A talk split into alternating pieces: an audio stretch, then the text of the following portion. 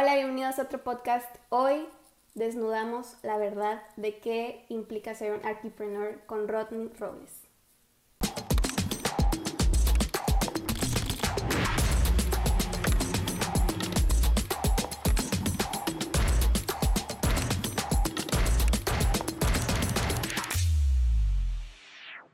Muy buenas tardes, mi nombre es Rodney Robles, soy Archipreneur y encantado de estar aquí. Muchas gracias por la invitación, Becky. Y voy a contestar y tratar de contestar sus preguntas lo más useful y creativo que pueda y real. Uh, muchas gracias, Rodney, por estar con nosotros. Les platico un poco más sobre Rodney. Rodney es uno de los arquitectos más destacados en Monterrey. Es fundador de Factor Recurso, que es esta firma que busca generar proyectos de valor eh, que también tienen como una onda ecológica y social. Eh, fue seleccionado también Rodney por, como talento emergente por la, eh, para la publicación 25 Arquitectos de Monterrey de Editorial Doméstica. Así que tenemos una celebridad aquí con nosotras y también les presento a Freddy Gutiérrez. Bienvenido, Freddy. Hola. ¿Cómo estás? Bien, ¿y tú? ¿Qué tal tu nuevo corte de cabello? Pues ahí, innovando, ¿no? ¿Te, dio, ¿Te dio la Britney? Obviamente ya con, este, con el encierro cualquiera le pega a la Britney hoy en día. Muy bien, pues bienvenidos a otro podcast. Muy, muchas gracias por escucharnos otro día más. Este, estamos muy emocionados porque hoy tenemos un tema diferente. Habíamos estado tratando temas sobre arte, sobre diseño gráfico, sobre dirección creativa y pues ahora ya tenemos esta otra rama, esta, esta disciplina del diseño que es la arquitectura. Y pues nosotros eh, pues, conocemos muy poco de esta rama este, y nos gusta tener ese tipo de amigos y conocidos porque podemos extender nuestro conocimiento y lo más que puedas conocer de todo es muchísimo mejor. Así que, pues Rodney, tú eres la estrella esta noche y queremos que nos platiques un poco más de qué, a qué te dedicas. Ok. Pues yo tenía, o más bien tengo, una, eh, una firma de arquitectura se dedica al diseño de interiores comercial y el diseño real estate desde hace más de 14 años ya casi, desde el 2006, finales del 2006. Entonces ya van, sí, casi 14 años.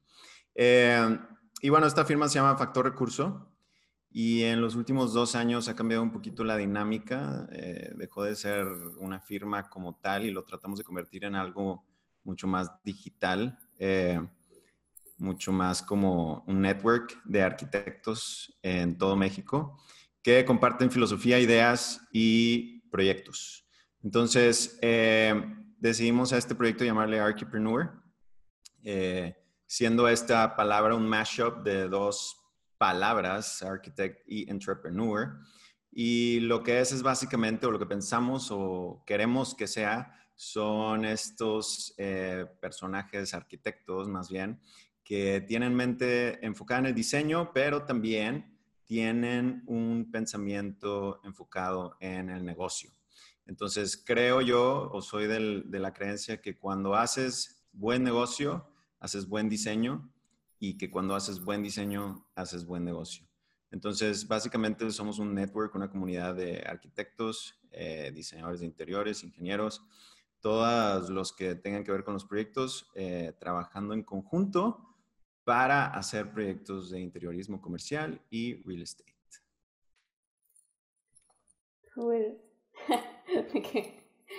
Oye, contestaste muchas preguntas. En sí, de que estoy viendo de que... Uh. De que ya acabaste el cuestionario, ¿no? Te contesté una porque es que, mira, pasa ahorita, igual esto es importante decirlo, pasa ahorita que eh, Factor Recursos está dejando de existir.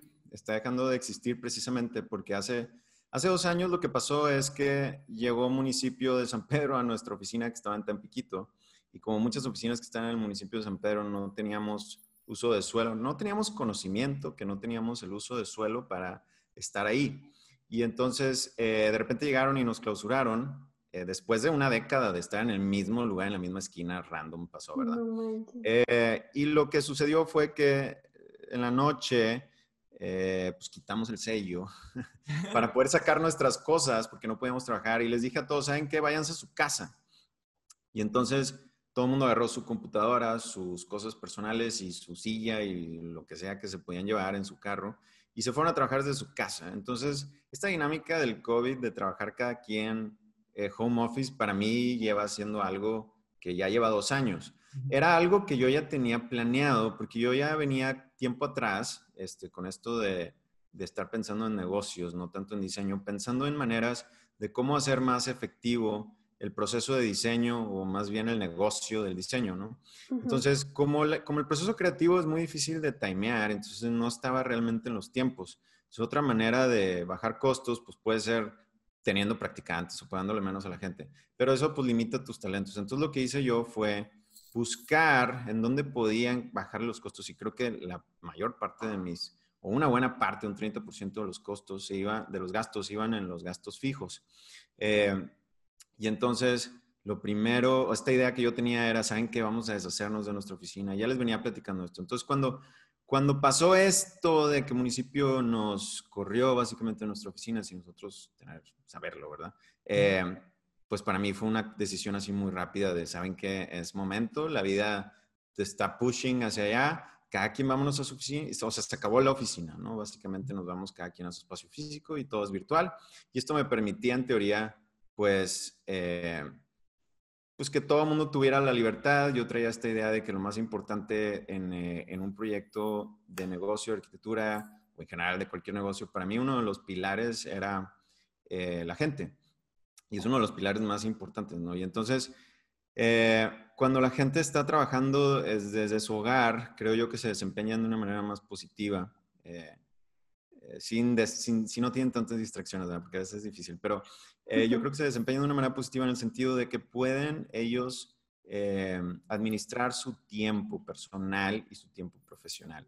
Y entonces me di cuenta yo pues que quería hacer este cambio y cuando pasó, pues lo hice. Y entonces llevamos dos, tres años, dos años, bueno, ya casi tres, dos años y medio Em, haciendo home office nosotros, ¿verdad? Y esto, bueno, me permitió hacer otras movidas en el negocio, como por ejemplo, em, tener gente que no necesariamente estaba físicamente a mi alrededor. Entonces, si no encontraba talento físico que era presencial, podía encontrar talento físico en la Ciudad de México, podía encontrar talento físico, digo, talento en la Ciudad de México, en Guadalajara, en otros estados eh, de la República, que que pues que no podía importar, ¿verdad? Acá y, esto me lo permitió hacerlo de manera digital, ¿no? Qué chido. ¿Con cuántas personas trabajas? Ahorita depende de los proyectos. Ahorita se cuenta que lo que yo estoy tratando de hacer es como una bolsa de trabajo de proyectos, o no sé cómo explicarlo. O sea, cuando a mí me cae un proyecto de 11 mil metros cuadrados, yo hago un plan de un proyecto, designo tiempos y designo el equipo que voy a ocupar. Y entonces, eh, yo digo, bueno, voy a ocupar un renderista, voy a ocupar, o no un renderista, porque esa palabra como que está muy, no, un artista 3D, o sea, una cosa así, otro nivel, ¿verdad? Este, sí, alguien que se dedique a la artisteada del 3D, ¿verdad? Eh, que hay muchos y hay personas muy talentosas y muy buenas en México. Eh, bueno, necesito uno de esos. Si necesito alguien que me ayude a diseñar, necesito alguien que me ayude a administrar o lo que sea que el plan de proyecto me pida. Y entonces armo a mi equipo de esa manera.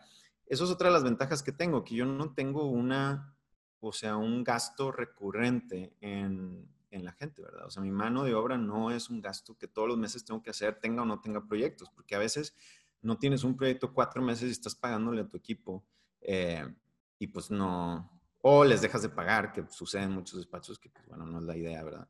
Entonces, de esta manera yo, eh, es por proyecto, por así decir, y además me permite controlar los gastos. Entonces, si yo veo que me estoy saliendo del precio de mercado eh, de un proyecto, o sea, pues un proyecto estamos cobrando, no sé, 200 mil y la competencia está cobrando 150, me permite a mí hacer un ejercicio de bidding, ¿cómo se dice bidding? Como de... Como apuesta o... Ajá, sí, o sea, exactamente, sí. Me permite hacer este, un ejercicio de bidding con la gente y decir, oigan, a ver, traigo este proyecto, y necesito que esta parte del, del artista de, del artista de 3D la haga alguien por tanto. Y entonces yo pongo el precio de lo que la gente, de lo que voy a pagar. Y, y, bueno, siempre hay gente con talento y con ganas que dice, ¿saben qué? Yo voy, yo, yo le entro.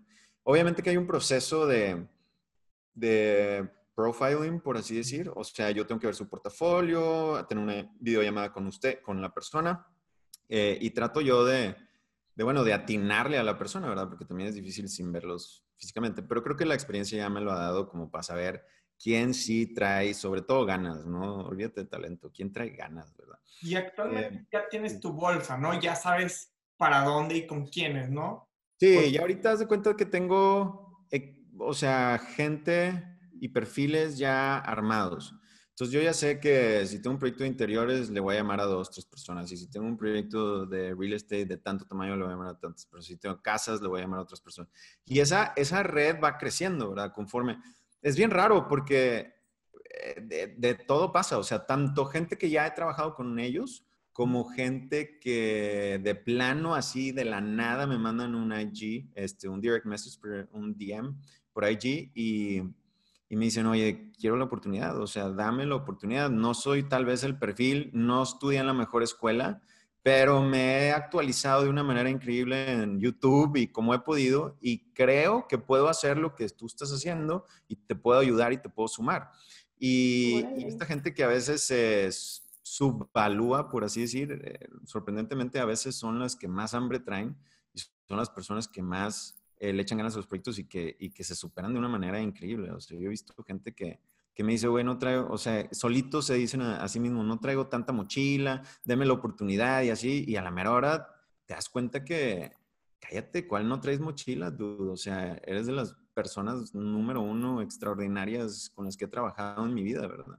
Este, entonces me ha tocado conocer de todo y en todos lados y trabajo con gente de todos lados. Eso también me permite, o la idea final de esto es, extenderme a otros este, horarios, ¿verdad? O sea, poder decir de que, oye, este, vamos a, cuando hay proyectos muy grandes y que necesitas acortar tiempos, puede, poder decir de que, oye, pues vamos a trabajar 24 horas, vamos a trabajar con un equipo aquí, un equipo en India eh, o en otra parte del mundo que tenga otro horario y no parar. O sea, mientras yo hago revisiones aquí en la noche, mientras yo duermo, ellos hacen el 3D o levantan. Y entonces cuando yo me levanto ya lo tengo listo. Y esa es la idea final de esto, ¿verdad? Y obviamente que cuando sumas talentos y sumas cabezas, las ideas pues son mejores, ¿verdad? Y, el conocimiento es mejor.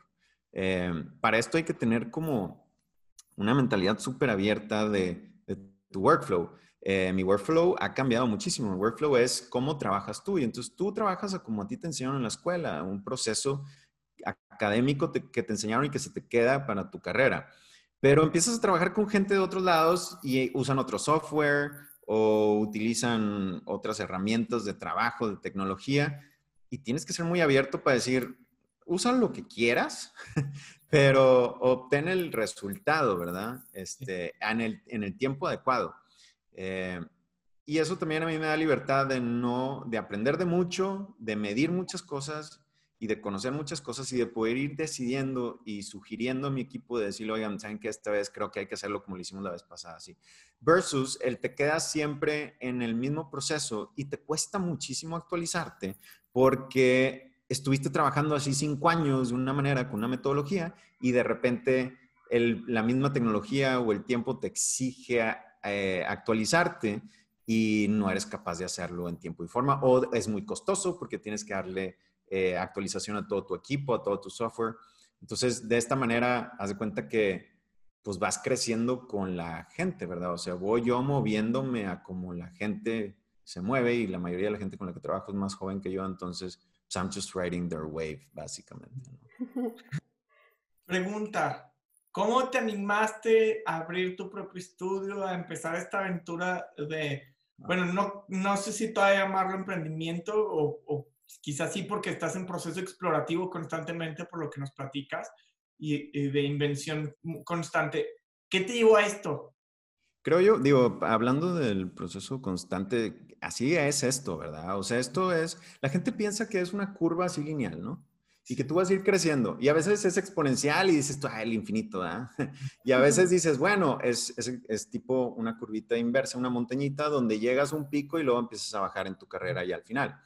Eh, la realidad es que es así, ¿verdad? O sea, es para arriba, para abajo, para arriba, para abajo, para arriba, para abajo. O sea, a veces para atrás y para adelante. Siempre tienes que estar, si eres empresario de lo que sea, yo, yo pienso que siempre te tienes que estar actualizando en todo y cambiando en todo. O sea, el cambio es la única constante y verdad que va a haber en tu vida. El cambio de todo en general, ¿verdad? ¿Cómo me inicié? Me inicié en el 2006, en diciembre, estaba jugando póker con unos amigos y uno de mis amigos, muy buenos amigos, me dice, oye, ¿sabes que mi papá va a ser enólogo, va a ser consultor de enología en un restaurante porque él es, es fanático de los vinos y, y, lo contrataron para eso y están buscando arquitecto, ¿no? Y entonces le dije, oye, pues sabes qué, pásame el contacto, por favor, dame una entrada. No me había, me graduaba este diciembre, ¿verdad? O sea, haz de cuenta que justo antes de graduarme me entró esta plática, ¿no? Y afortunadamente me pasaron este contacto, eh, hice mi llamada amateur o rookie de hola, buenas tardes, este, me introduzco y no tengo experiencia, pero dame la oportunidad, típico, ¿no? Eh, o sea, tocar puertas, esa fue la primera puerta que toqué, ¿no? Y, y esta persona me dijo, bueno, pues mándame tu cotización y una muestra de trabajo, lo que tengas. Afortunadamente yo había hecho un buen portafolio en la escuela, que creo que es bien importante, y pude mostrar algo, ¿verdad? Si no es que proyectos construidos, te he perdido que tenía las habilidades eh, para llevar a cabo un proyecto arquitectónico, o por lo menos yo pensaba eso, que tenía las habilidades para llevar un proyecto arquitectónico, ¿no? Eh, y entonces, eh, pues ya lo, lo mando mi cotización y me, me, lo regresan inmediatamente así de que, estás contratado, ¿verdad? Obviamente que dos, tres años después me di cuenta que mi competencia, que eran colegas míos más grandes, eh, no voy a decir despachos, pero despachos reconocidos en Monterrey, era un proyecto en San Pedro, cobraban el cuádruple de lo que yo cobré, ¿verdad? Entonces básicamente me dieron el proyecto por, porque cobré bien barato, mal cobré más bien, después, después con el tiempo me di cuenta que cobré regalé mi trabajo, ¿verdad? Esto no lo aprendes más que pues a trancazos o al menos que trabajes en un despacho un rato en esa área y, te, y sepas cuánto cobrar. Pero la realidad es que a mí no me pasó eso, a mí fue así. Y bueno, esto y, siempre esta actitud de mi papá de decir, mi papá siempre me impulsó en el sentido de, de decirme, ¿sabes qué? Eh, nunca trabajes para nadie. O sea, no sé por qué, no sé, no sé por qué, y no sé si agradecerle o mentarle su madre, porque toda la vida me decía, este, nunca trabajes para nadie, tú sé tu propio jefe, tú sé tu propio jefe, tú puedes ser tu propio jefe. En la madre, güey. Uno, creo que mi papá no sabía de lo que estaba hablando, porque ser tu propio jefe es lo peor que hay, güey. Este, o sea, está muy liberante y todo, pero tienes a tu responsabilidad un chorro de gente y la realidad es que pues, no tienes un sueldo fijo todos los meses, ¿verdad? O sea, no es algo que, que tú tengas todos los meses y que te caiga y que estés seguro y que si hay trabajo o no hay trabajo te van a pagar. O, sea, no. Dependes de ti, de tus garras y de lo que tú puedas hacer, ¿verdad? Entonces, bueno, mi papá siempre me inculcó esto, no sé, no sé por qué, si él nunca, eh, que yo le conozca, no tenía eh, una personalidad de emprendimiento, él trabajó en una empresa toda su vida y creo que más bien era eso, ¿no? Como que diciéndome así como que, ¿sabes qué? Sí está bien trabajar para alguien, pero la realidad es que, eh, pues quizá no, no hubiera sido una decisión que hubiera tomado en otras circunstancias o creo que tú puedes hacerlo de otra manera, ¿no? Entonces, estos dos factores, creo que la oportunidad y como este reminder toda mi vida de que, de que, de que no trabajara para nadie, se armaron y, fue como empecé. Y ya, pues empecé mi primer proyecto y de ahí nació otro, simplemente una persona, era un wine, restaurant. En el 2007 se acabó.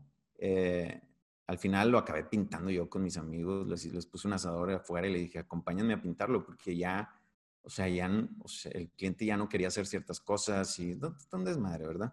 Eh, pero quedó muy bonito, quedó muy padre y afortunadamente eh, llegó al círculo, era un proyecto que llegó a un círculo social correcto porque el, vin, el, el vino pues es como que una onda medio ahí, medio de estatus y de cultura.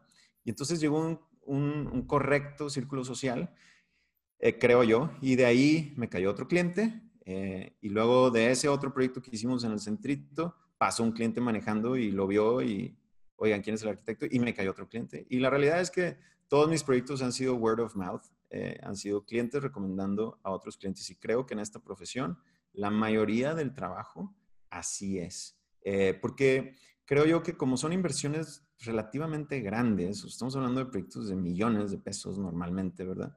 Eh, creo yo que la gente es muy aprensiva con su dinero y entonces la el mejor promoción o publicidad que puedes hacer en este negocio es tener un cliente satisfecho y que te recomiende a alguien más, porque eso le va a dar confianza inmediata a la persona, al tu cliente potencial nuevo, ¿no? Al cliente potencial nuevo le va a decir de que, sabes que él ya trabajó, esta persona ya trabajó con él, me lo está recomendando, le fue muy bien, pues bueno, va, ¿no? Es como el médico, el caso del médico creo que es muy parecido, ¿no?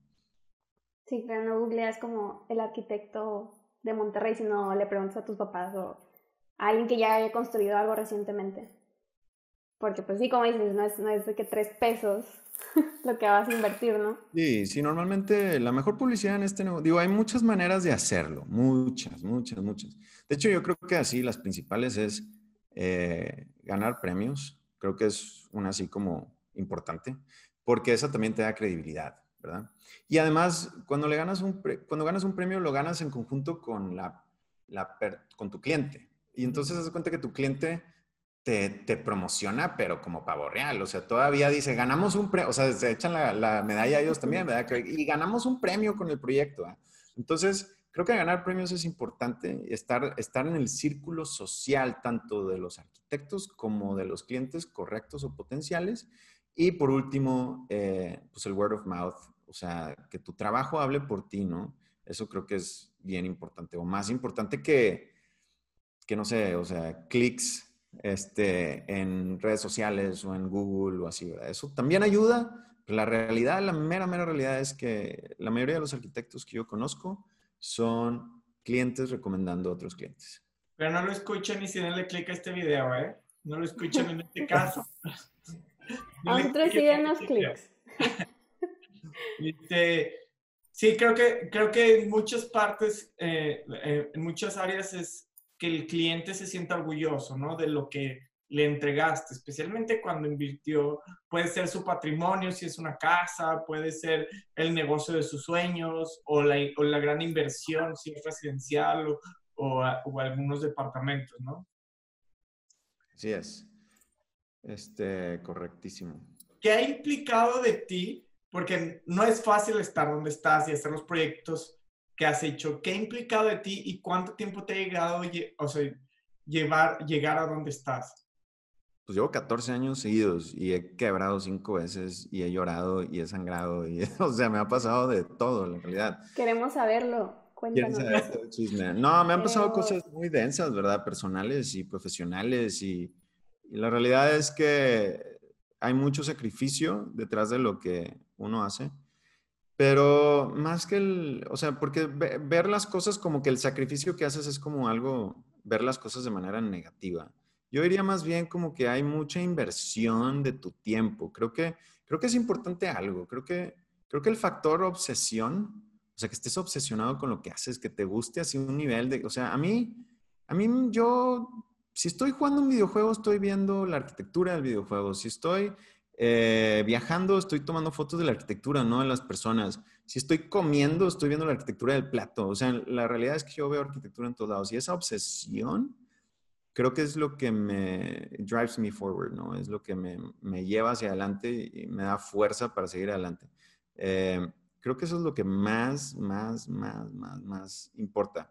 Eh, porque sí, he sacrificado muchas cosas. O sea, muchas cosas muchas, muchas cosas y tengo mi vida personal tal vez es eh, un poquito, eh, no voy a decir desastrosa, pero es, es difícil. O sea, mi vida personal no es así como que la vida perfecta de color rosita.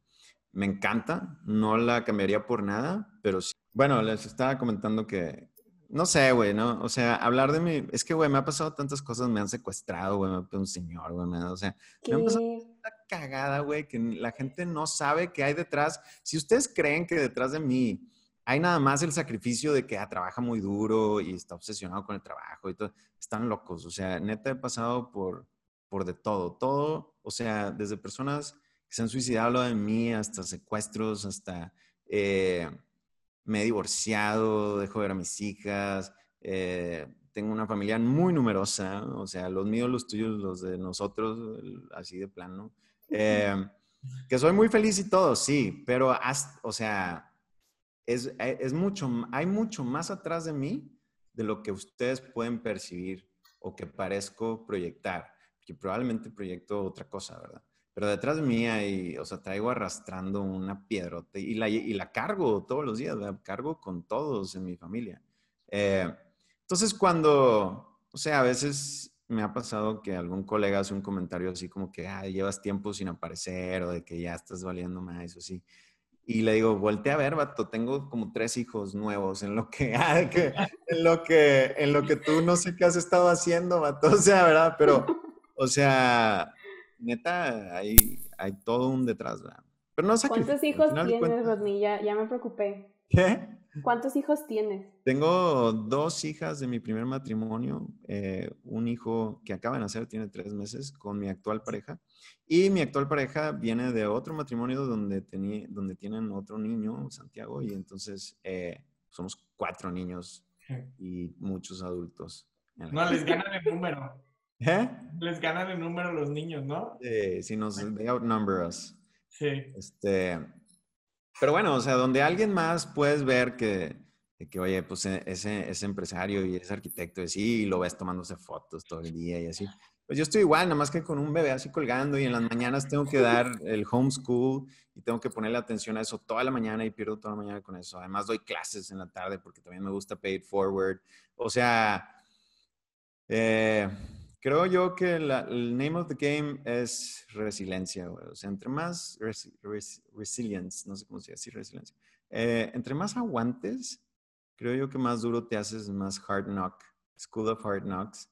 Eh, y aguantas más y, eso te da madera y carácter para seguir adelante, ¿no? Es, muy interesante porque parte de las cosas que te queríamos preguntar era cómo balanceas tu vida y tu trabajo, ¿no? ¿Cómo balanceó? ahorita que lo comentas, me imagino a tú arriba de una pelota que está girando mientras tratas de acomodar todo. Básicamente no paro, o sea... Miren, eh, es una buena pregunta porque como que una parte de mí te quisiera decir de que, dude, eh, no tengo vida personal o, o, sacrifico mucho en mi vida personal. Pero luego me pongo a pensar, y por lo menos como papá, siento yo que soy muy buen papá y, y cuando una de mis hijas o alguien tiene algo, no me lo pierdo. Entonces creo que la clave es no, o sea, sí estoy obsesionado por mi trabajo, pero no me voy a perder de, mis, de la vida de mis hijos, eh, ni de, de, mis, de la gente que quiero, mis amistades y así, por el trabajo, porque después de las cosas que me han pasado, he aprendido que la vida es too fucking short, man. Y en un abrir y cerrar de ojos, ya estás en la cajuela de un carro, casi creo. Bien denso. Pero. Eh, Click. o sea, no, no lo pongan eso, la verdad, pero. Eh, no, no sé, si quieren pónganlo, pero la realidad es que se pone. Es nuestro clickbait, eso. Ah, la vida, la, vida cambia muy, muy rápido, entonces, eh, pues no es, que, no es que hay que saber balancear, sino más bien hay que entender que solamente hay un timeline y que no hay para atrás y que nada más va para adelante el tiempo y que se acaba, que es finito. Entonces, cuando tú entiendes esto, que el tiempo es finito y que nada más va para adelante, te paras cuando te tienes que parar y, empujas cuando tienes que empujar y, y, tomas estas decisiones de decir, ¿sabes qué? Ahorita es momento de disfrutar a mi familia o a mis amistades y al rato tal vez sea momento de seguir trabajando. Eh, lo que sí es que si decides hacer esto, eh, que hago yo, que no, o sea, yo no sacrifico una por otra, trato de no hacerlo, ¿verdad? En, medida que puedo. Eh, pues obviamente que en algunos casos es imposible, pero em, creo yo que si, tú logras hacer esto, de completamente dedicarle a los dos, sépanlo que no van a dormir. O sea, vaya, lo que, lo que sí les digo es que el sacrificio es no dormir, no comer, no, o sea, ese sí, ese es el verdadero sacrificio en mi caso. Hay gente que pues, prefiere, por ejemplo, tiene un balance de salud y, y otras cosas por encima de la familia y por encima del trabajo, a lo mejor, ¿verdad? Eh, cada quien sus prioridades. Yo tengo dos modos, papá, modo papá, modo entrepreneur. Y se acabó. Eh, todo lo demás queda atrás. Y no duermo y no como eh, por hacer esos dos primero. y después ya me preocupo por mí. Eh, no sé si eso sea la manera correcta, pero por lo menos me ha dado muchas sonrisas y me ha dado mucho éxito. Sonrisas en lo personal y éxito en lo profesional y creo que esas dos alimentan mi vida bien cañón y mi corazón y mi alma y, me hacen drive forward, ¿no? Ahorita que nos comentas esto, ¿qué le, eh, aparte de esto, ¿qué le dirías a alguien que va a incursionar en, en el archipreneur? si tuviera, nada más le puedes dar un consejo, ¿qué consejo le darías? Fuck.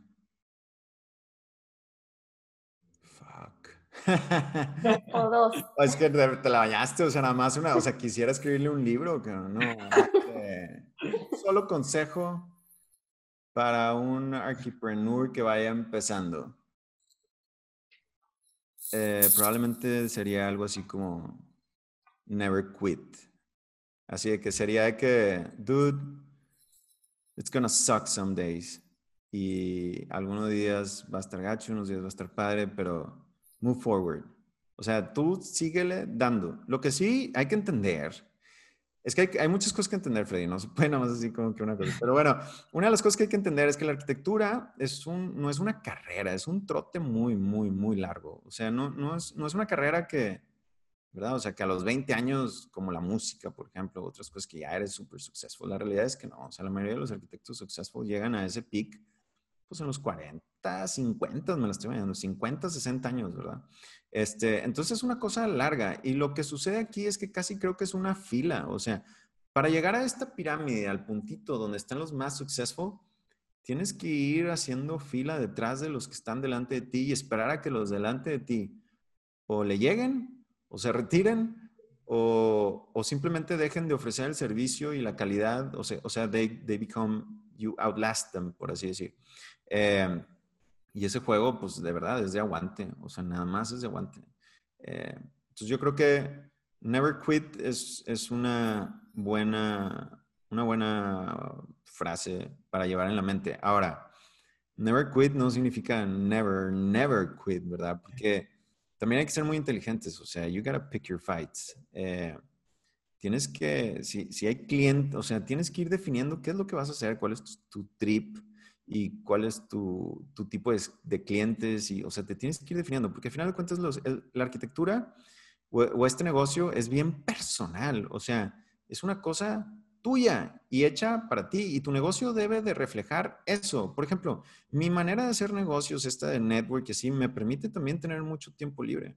O sea, hay días donde de plano no me puedo sentar a trabajar porque tengo que estar con el homeschool de las niñas, o de Santiago o de los niños o, o, tengo que estar, no sé, llevando a mi abuelita a Linares a que saque su pasaporte, o sea, haciendo cosas personales y mi, y mi negocio me lo permite. Y mi negocio me lo permite porque yo así lo, lo hice, ¿verdad? O sea, yo lo hice de manera que me permitiera hacer esas cosas. Entonces, creo yo que en, en este negocio es muy personal y lo tienes que hacer a tu manera bien cañón, ¿verdad? Este, es un negocio que tienes que tailor to yourself, to your personality. Eh, no, ya no sé a qué iba con esta pregunta, pero creo que es un, tema importante, ¿no? Creo que es bastante importante eso, ¿no? Que, o sea, tu arquitectura habla de tanto de ti como de tu cliente, ¿no? O sea, la forma en la que estructuras todo. Sí, este, lo que, no me acuerdo qué estaba tratando de decir, pero estaba tratando de decir que a veces, eh, como que, o sea, sí, no te rindas, pero también entendamos que a veces hay, no, no es, no necesitas trabajar con todos, ¿verdad? O sea, no, no necesitas convertirte en una persona de sí, ¿verdad? Un yes man, como dicen. O sea, también se vale decir, fuck no, dude. O sea, yo he tenido clientes que en la primera entrevista, pues lamentablemente no hacemos clic o yo no quiero hacerlo hacia donde van o les noto que su personalidad va a ser una personalidad que me puede quitar más tiempo del que yo quiero invertirles o, o que ya traen algo muy, o que están viciados con otros arquitectos y otras experiencias. Y se vale decir, ¿sabes qué? No, gracias, ¿verdad? O sea, también protéjanse de eso, ¿verdad? Hay que ser bien inteligentes en escoger a los clientes de uno, ¿verdad? Eso es bien importante, porque creo que muchos emprendedores, o al, menos a mí me pasa, creo que a nosotros nos pasa, el decir que no es súper difícil. decirle no a un proyecto porque te ruge la tripa y quieres echarte el taco, este, se vuelve muy complicado. ¿Cómo logras o has logrado llegar y cómo lograste decir tu primer no? Yo tengo, tengo, o sea, tengo colegas, una vez me acuerdo de un colega mío, este, Gerardo Broising, que es amistad, lo considero amistad mía, dentro del gremio, em, me dijo, nunca, al principio, cuando yo iba empezando, él tenía un poco más de años, tiene un poco más de edad que yo, y me dijo en algún viaje de Panel Rey a, a Las Vegas, me dice, tú nunca digas que no, esa es la clave. Si te dicen que vas a... Y me quedé muy clavado con eso muchos años, pero luego me empecé, me empecé a dar cuenta que no, que, que, que de repente si empiezas... El problema es el siguiente, si tú empiezas a decir que sí en todo, puede que, o yo pienso que puede que, porque no quiero contradecir a Gerardo Racing porque probablemente es más exitoso que yo a este punto, pero, eh, pero puede que tus proyectos empiecen a ser de un tipo. O sea, si yo me hablan para arreglar una gotera, esa persona le va a decir a otra persona, él me arregló la gotera. Y entonces me van a hablar para arreglar otra gotera. Y so on, so forth. Y quizá tú pienses de que, ah, bueno, eventualmente esas personas me van a hablar para hacer una casa. Pero la realidad es que un cliente te dura uno o dos o tres proyectos, dependiendo del tipo de cliente, ¿verdad? Pero, por ejemplo, si son casas, pues ¿cuántas casas vas a hacer en tu vida, verdad? O sea, vas a hacer una, lo mucho dos, te la estás bañando, ¿verdad? Entonces un cliente te va a repetir dos veces. Este, entonces yo pienso que no necesariamente una gotera, una reparación de una gotera te va a llevar a algo mejor. Quizá te quedes en la reparación de goteras, ¿verdad? Y entonces vas a ser el reconocido reparador de goteras y tal vez tú no quieres hacer eso, tal vez tú quieres hacer otra cosa. Entonces creo que es más importante que, no, que decir que no, que sí, es que definas qué vas a hacer y cómo quieres que sea tu estilo de vida. Y esas dos cosas van a formar tu negocio y van a poder decirte y ayudarte a entender qué perfiles de proyectos y qué perfiles de clientes vas y no a, decir que sí y a qué les vas a decir que no. Pero para eso no es decir sí y no nada más por nada más, ¿verdad? Este, o por, orgullo o por lo que sea, eh, o por miedo, no, es definir, o sea, lo inteligente es define qué es lo que quieres hacer. Si tú quieres hacer interiorismo de un tipo, de un trip específico para un tipo de perfil de cliente, pues dale para allá, ¿verdad? Y si tú quieres hacer real estate y otro tipo, o si quieres hacer patrimonial y casas, bueno, pues, o sea, encájate donde tú quieras y muévete y enfócate en lo que tú quieras, ¿no? No, no se trata de decir que sí o que no, nada más por nada más. Es, es primero enfócate, ¿no? Ese tip está muy bueno para los entrepreneurs. Espero lo estén escuchando y le estén tomando apuntes, porque creo que no solamente aplica para los, los arquitectos o los que quieran emprender en ese tipo de negocio, a, nosotros nos ha pasado, a mí me ha pasado también en lo personal que es no, no puedo decir que no porque es, es, es un cliente que me puede llevar a otro cliente y así te avionas, ¿no? De que es que si yo le hago esto, él me pueda, eh, me pueda recomendar con otra persona y al final de cuentas terminas haciendo algo que no te lleva a tu objetivo final. Que creo que es muy común cuando apenas te vas a graduar, como yo, por ejemplo, que no, está, no sales así como que ya estoy súper definido o ya sé exactamente qué quiero hacer, ¿no?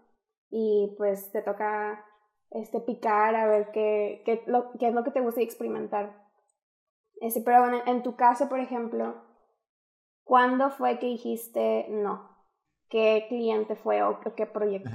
Sí, hubo un detonador ahí. No, miren, em, a mí me pasó lo siguiente, yo, yo diseño de todo. O sea, la realidad es que yo te puedo decir que yo diseño de todo, todo tipo de proyectos.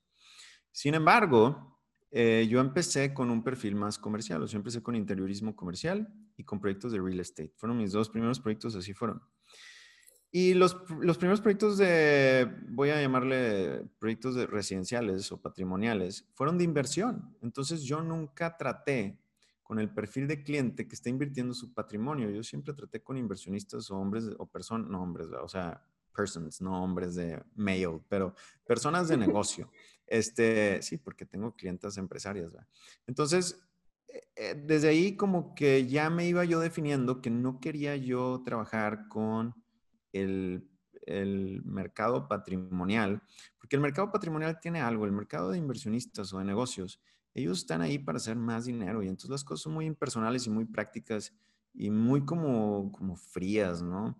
Este, muy diferentes. Y cuando tú estás en dinero patrimonial, en residencial o así, es todo su dinero, posiblemente de tu cliente, ¿verdad? Es todo su trabajo de 20 años de trabajo que está acumulando para invertirlo en un proyecto. Entonces, uno y dos, hay muchos perfiles psicológicos eh, involucrados porque estás diseñando para dos o tres o cuatro o cinco personas específicas, con, con, con pedos mentales como todos, ¿verdad? Y cuando estás diseñando para real estate, estás diseñando para un usuario supuesto de mercado, ¿verdad? Entonces es como que más fácil, ¿no? Es un perfil, por así decir. Este, entonces yo me di, yo me di cuenta desde muy, desde muy temprana edad o en mi carrera que quería dedicarme al tipo de cliente más inversionista. Sí, sí tengo clientes patrimoniales, pero los clientes patrimoniales que tengo son porque vienen recomendados y creo que ya vienen como que medio avisados de, que, de cómo va a ser conmigo el proceso de trabajo. Eh, y entonces ya no batallo yo con, con diliar con ellos, ¿verdad? O sea, ya simplemente ya vienen como que medio educaditos o filtrados en qué esperar o cuál es la expectativa de trabajar conmigo. Eh, y obviamente que los trato con mucho respeto y, los proyectos que he hecho así son proyectos bien personales de ellos, eh, pero sí eh, con un punto de vista siempre como de lo importante es la propiedad y que la propiedad se acople a ti, no necesariamente que sea una chiflazón de gustos y de cosas. Porque muchas veces la gente pierde perspectiva de que es su casa, sí, es tu casa y la puedes hacer como a ti te dé la gana, pero también es tu patrimonio, eso significa que es tu inversión y eventualmente y probablemente en el futuro va a dejar de tener un uso para ti.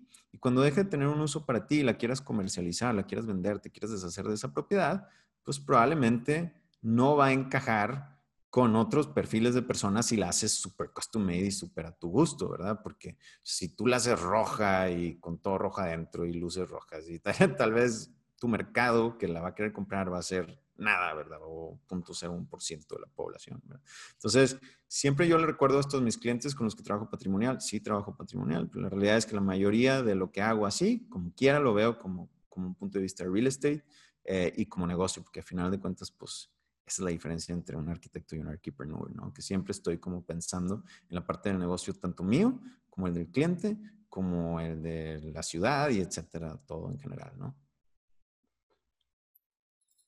Pero no sé si tengas otra pregunta, creo que contestó muy bien. Para culminar, Rodney, si nos puedes compartir dos canciones, tus dos canciones favoritas, a las que escuches ahorita. Mis dos canciones favoritas de la vida. Mi canción favorita de toda la vida es Free Bird de Leonard Skinner.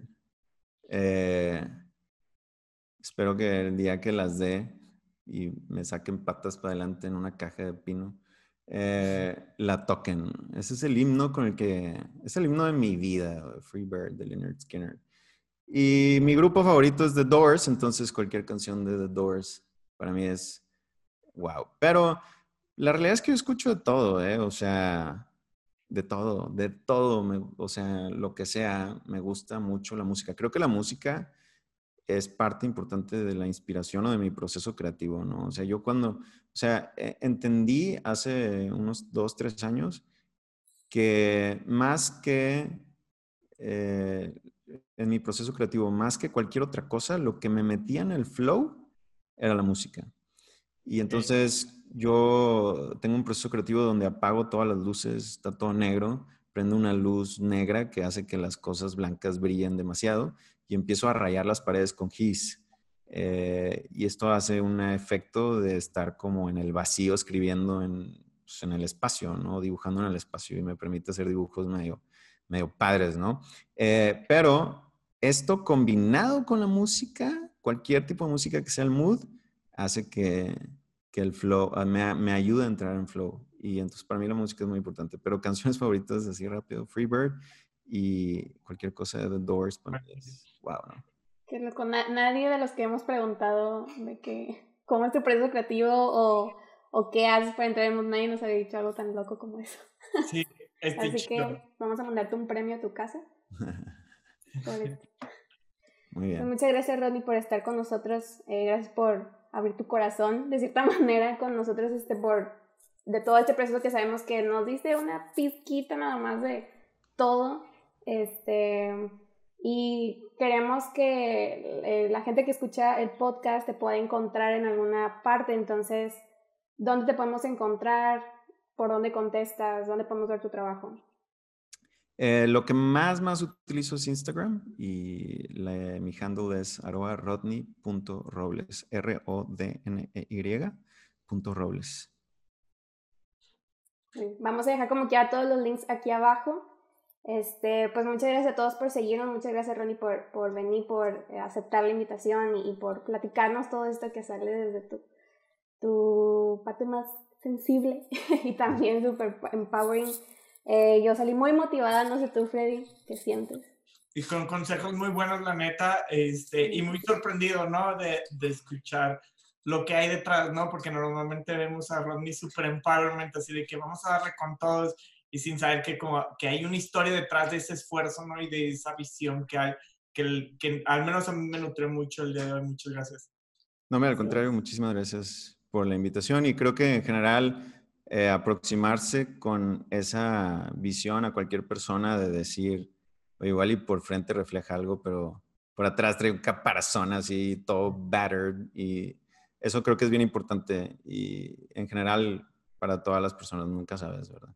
Este, pero muchas gracias por la invitación, al contrario. Gracias, Así que be nice to everyone, no sabes, no sabes por qué están pasando, así que eh, déjenos un comentario en este podcast, en este video, si están escuchando por Spotify o algo así, denle estrellitas para que pueda llegar a más personas. Síganos en cualquier red social, estamos como Hey BLNK sin la A porque somos bien modernos. Y pues si les gustó, denle like, suscríbanse, compártelo con sus amigos. Si eres arquitecto, si estás a punto de graduarte, si eres uno de mis amigos que está en tesis y no sabes a dónde vas a ir, este, pues espero este podcast te haya servido. Este, échale un mensajito ahí a, a Rodney. Y pues nos vemos en el siguiente podcast. Muchas gracias por escucharnos.